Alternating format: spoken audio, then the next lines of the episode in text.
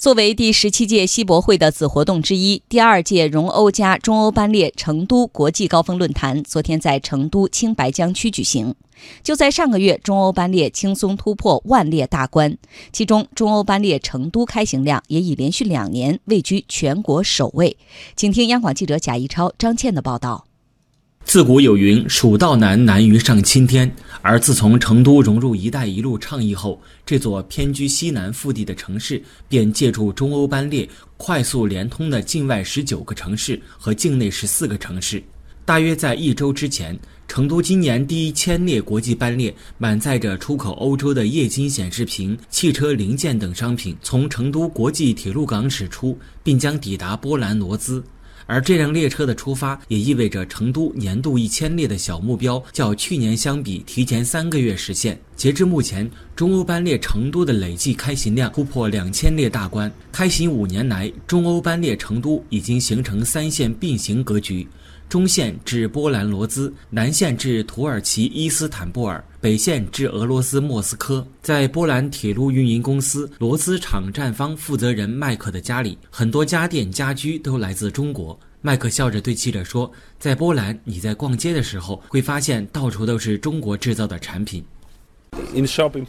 现在波兰可以买到很多中国的产品，在逛街的时候会发现到处都有中国制造。中欧班列开行以后，很多商品不像以前那样需要很长时间才能运过来。”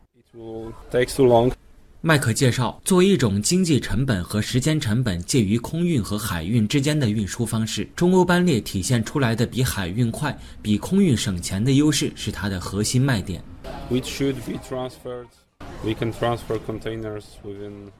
以前海运要一个半月，现在只要两周，而且货物的种类也越来越多。